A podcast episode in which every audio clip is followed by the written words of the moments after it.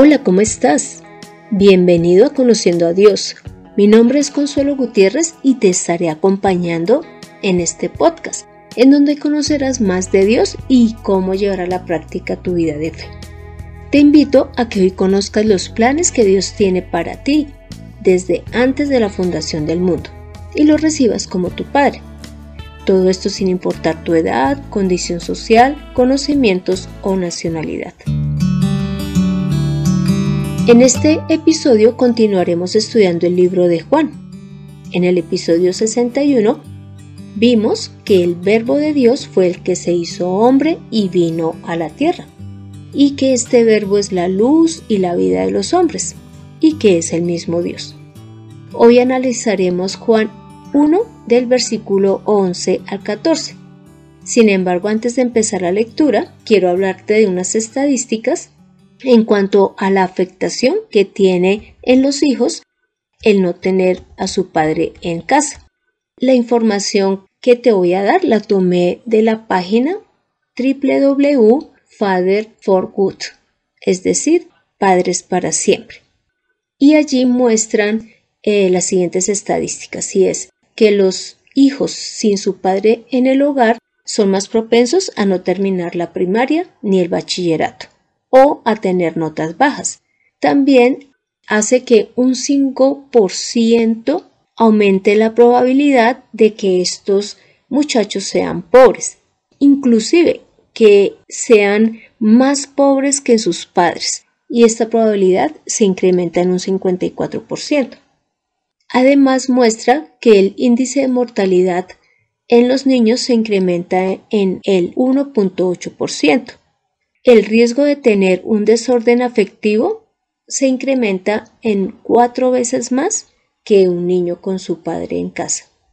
Además, tienen mayor probabilidad de ir a la cárcel en algún momento y presentan un mayor índice de consumo de drogas y de alcohol y también aumenta el embarazo en el momento de la adolescencia. Además, estos hijos que no tienen el padre en casa son propensos a tener abusos físicos o sexuales mucho más que los que tienen a los dos padres viviendo con ellos. ¿Ves la importancia de tener un padre en el hogar? Así que busca ser el padre que tus hijos necesitan. Ahora te pregunto, ¿será que a Dios lo podemos ver como un padre? Para saber la respuesta, te invito a que leas Juan 1 del 11 al 14 que dice, A lo suyo vino, pero los suyos no lo recibieron. Mas a todos los que le recibieron, a todos los que creen en su nombre, les dio potestad de ser hechos hijos de Dios, los cuales no son engendrados de sangre, ni de voluntad de carne, ni de voluntad de varón, sino de Dios. Y aquel verbo fue hecho carne, y habitó entre nosotros, y vimos su gloria, gloria como el unigénito del Padre, lleno de gracia y de verdad. Te cuento que aquí están hablando de que el verbo, es decir, Jesús, vino a la tierra, pero los suyos no lo recibieron, es decir, el pueblo judío. Pero que todos los que reciben a Jesús y creen en su nombre van a poder ser hijos de Dios. Y el ser hijos de Dios no es porque nosotros como hombres lo hubiésemos decidido, sino que es porque Dios así lo quiere. Entonces ahora veamos qué es recibir a Jesús. Leamos por favor Juan 12 del 12 al 13. Al día siguiente, cuando oyó que Jesús venía a Jerusalén, la gran multitud que había venido a la fiesta tomó ramas de palmeras y salió a recibirlo, y lo aclamaban a gritos. Osana, bendito el que viene en el nombre del Señor, el Rey de Israel. Entonces recibir a Jesús significa tenerlo en nuestra vida como nuestro Señor y como nuestro Rey. Es decir, que Él es el que da las instrucciones, nosotros obedecemos, pero no porque seamos, mm, digamos, como unos siervos, sino por amor a toda la obra que Jesús hace en nuestra vida. También recibirlo en nuestra vida es permitir que Él sea quien dirija y administre nuestra vida. Que no seamos nosotros los dueños de nuestras acciones, sino permitirle que Él sea el que guíe en todo momento lo que hemos de hacer. Y lo segundo es, ¿qué significa creer en su nombre? Para eso te pido que leamos Juan 20, 31 que dice, pero estas cosas han sido escritas para que ustedes crean que Jesús es el Cristo, el Hijo de Dios, y para que creyendo tengan vida en su nombre. Entonces, creer es saber que lo que Jesús dice es verdad. Creer que lo que Jesús hizo es verdad y que las instrucciones que dejó dichas, porque así le, eh, lo quiso el Padre, son para obedecerlas.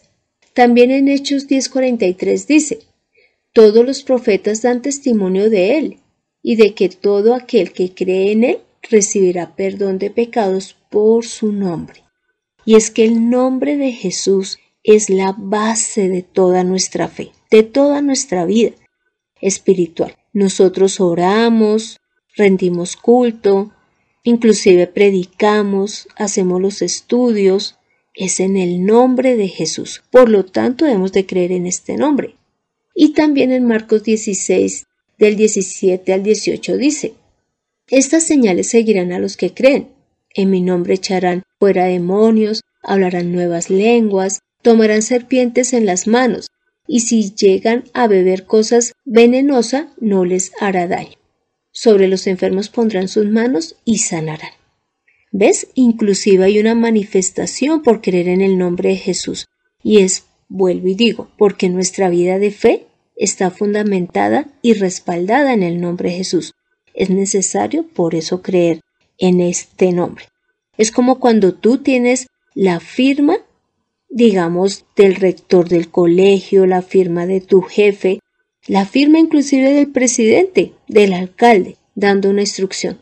Tú crees en ese nombre, crees en esa firma y has de obrar conforme allí lo dice. Igual ocurre con Jesús. Y entonces, cuando creemos y lo recibimos, nos da el derecho de ser hijos de Dios. Ahora, el tercer punto es, ¿qué significa esto de ser hijos de Dios? ¿Y por qué se da este derecho en nosotros? Leamos Efesios 1 del 4 al 5, que dice, Asimismo, nos escogió en Él desde antes de la fundación del mundo, para que fuésemos santos y sin mancha delante de Él. En amor, nos predestinó por medio de Jesucristo para ser adoptados como hijos suyos, según el beneplácito de su voluntad. Esta porción bíblica muestra que somos hijos de Dios porque así le plació a Dios, porque así lo tenía planeado desde antes de la fundación del mundo. Pero todo, dice acá, que es a través o por medio de Jesús. Nosotros mismos no podemos llegar a Dios como hijos si no es porque Jesús sea el que obre nuestras vidas. También dice que cuando nosotros eh, somos hijos de Dios, somos hijos de la luz. ¿Por qué? Porque Dios es luz. Y en Juan 11, 49 al 53 dice lo siguiente. Entonces uno de ellos, Caifás, que era sumo sacerdote en aquel año, les dijo, Ustedes no saben nada, ni consideran que les conviene que un solo hombre muera por el pueblo, y no que perezca toda la nación. Pero esto no lo dijo de sí mismo, sino que, como era el sumo sacerdote de aquel año, profetizó que Jesús había de morir por la nación. Y no solamente por la nación, sino también para reunir en uno a los hijos de Dios, estaban esparcidos. Así que, desde aquel día, resolvieron matarle. Imagínense, aquí se ve el poder de la obra de Jesús a través de su muerte. Y es que como hijos de Dios nos une en uno solo, nos reúne para estar cerca a Dios. Ahora la pregunta es, si no somos hijos de Dios, porque de pronto alguno diga, no, pues la verdad yo tengo a mis padres, o yo ya soy adulto y pues yo no necesito tener a, a Dios como padre. ¿Qué pasará según las escrituras? ¿De quién venimos a ser hijos? Te pido que leamos Juan 8, 39 al versículo 44 que dice, Respondieron y le dijeron, Nuestro padre es Abraham. Jesús les dijo, Si fueseis hijos de Abraham, las obras de Abraham haríais. Pero ahora procuráis matarme, a mí, hombre que os he hablado la verdad, la cual he oído de Dios. No hizo esto Abraham. Vosotros hacéis las obras de vuestro padre. Entonces le dijeron, nosotros no somos nacidos de fornicación, un Padre tenemos, que es Dios. Jesús entonces les dijo, Si vuestro Padre fuese Dios, ciertamente me amaríais, porque yo de Dios he salido y he venido, pues no he venido de mí mismo, sino que Él me envió. ¿Por qué no entendéis mi lenguaje? Porque no podéis escuchar mi palabra. Vosotros sois de vuestro padre el diablo, y los deseos de vuestro padre queréis hacer. Él ha sido homicida desde el principio y no ha permanecido en la verdad, porque no hay verdad en él. Cuando habla mentira, de suyo habla, porque es mentiroso y padre de mentira. Como puedes ver, Jesús está mostrando que si nosotros somos hijos de Dios, estaríamos creyendo en Jesús, lo estaríamos recibiendo en nuestra vida, pero que si no lo hacemos, pues finalmente estamos siendo hijos del diablo. Así es como lo muestra la palabra. Así que en nosotros está el decidir de quién queremos ser hijos. Claro que acá en la tierra tenemos unos padres. No estamos dentro de las estadísticas que mencioné al principio, pero en la parte espiritual sí debemos de decidir con quién deseamos estar. Ahora la pregunta es, ¿cómo puedo ver a Dios como Padre? Inicialmente para contestar esta pregunta te pido que leamos Romanos 8 del 15 al 17 que dice, Pues no habéis recibido el espíritu de esclavitud para estar otra vez en temor, sino que habéis recibido el espíritu de adopción, por el cual clamamos Abba Padre. El espíritu mismo da testimonio a nuestro espíritu de que somos hijos de Dios. Y si hijos, también herederos, herederos de Dios y coherederos con Cristo, si es que padecemos juntamente con Él, para que juntamente con Él seamos glorificados. Como te puedes dar cuenta, esta porción bíblica está mostrando que nosotros ya no tenemos espíritu de esclavitud, pero era que nosotros éramos esclavos era del pecado, de Satanás y de nuestros propios deseos.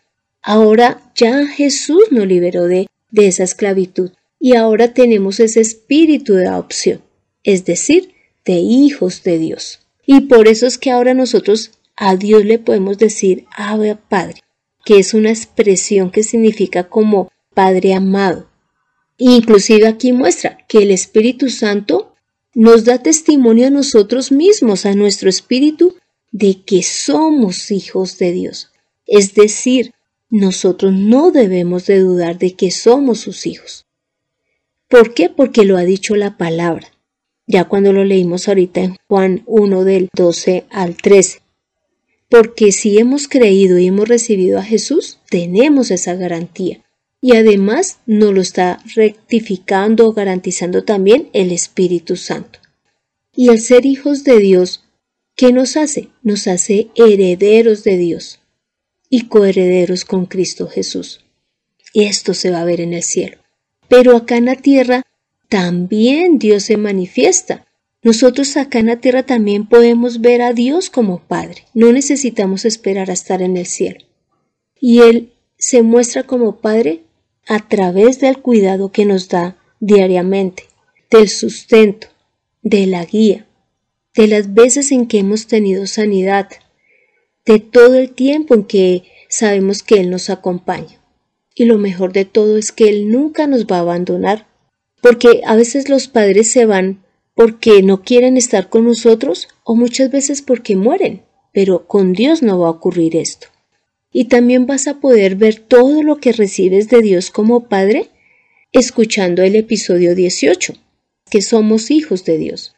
El episodio 19, en donde muestra a Dios como Padre, y el episodio 54 en donde vemos a Dios como nuestro proveedor. Así que hoy estamos viendo que Dios se muestra como Padre y que nosotros somos sus hijos, somos dependientes de Él. Así que debemos de acercarnos, confiar en Él, así como cuando nosotros teníamos nuestros padres y deseamos que ellos nos abrazaran, nos consintieran, nos amaran.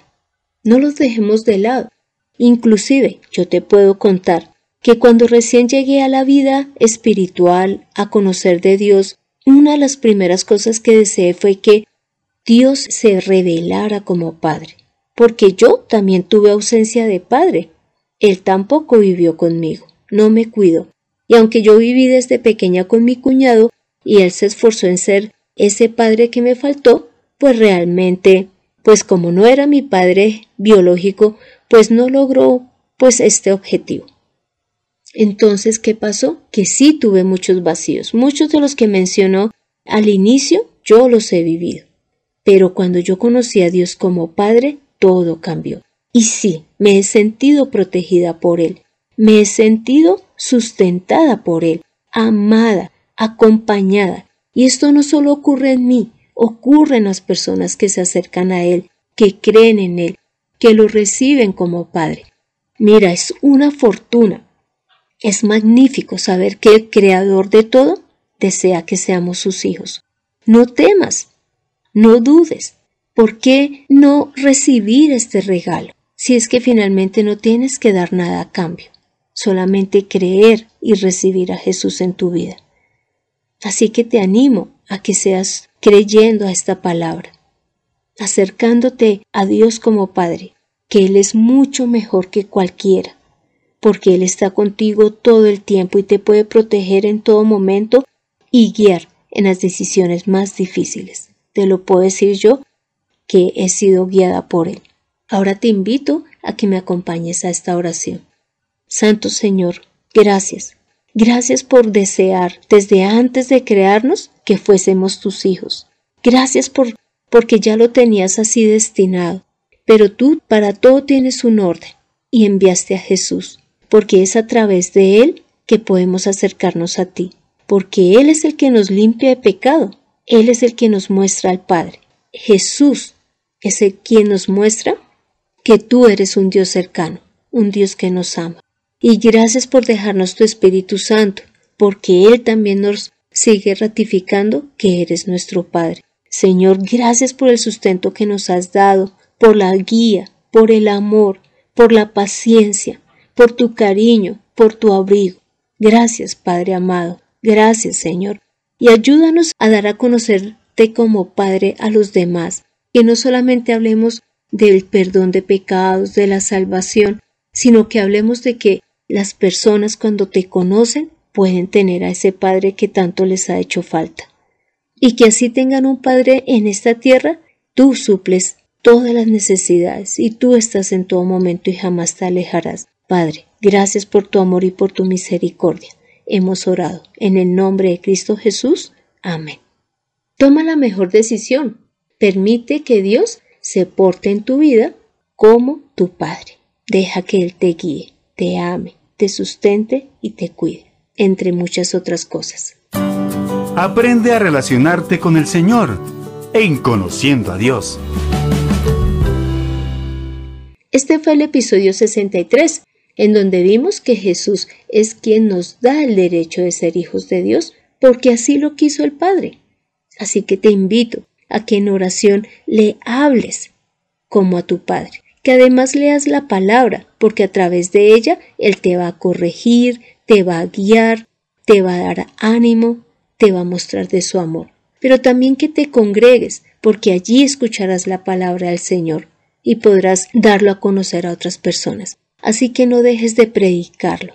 Y también apoya a la iglesia con tus diezmos y tus ofrendas, para que el Evangelio se siga expandiendo y más personas conozcan que Dios desea ser su Padre.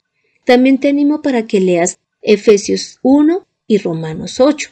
Gracias por escuchar este podcast como parte de tu estudio bíblico, o mientras vas camino a casa, mientras tomas una deliciosa bebida o estás almorzando. No olvides compartirlo con tus conocidos para que ellos conozcan a Dios como Padre. También te invito a que bajes en tu dispositivo la aplicación de SoundCloud con el fin de que puedas escribir tu opinión o decirme qué tema deseas que tratemos, que con gusto estudiaré sobre este tema y lo presentaré. También puedes escribir al correo de mirtaconsuelog.gmail.com. Será para mí un gusto leer tus comentarios. Soy Consuelo Gutiérrez, tu compañera en este camino. Quiero darle las gracias a José Luis Calderón por la excelente edición de este podcast. Vivamos teniendo a Dios como Padre. Nos vemos en el próximo episodio.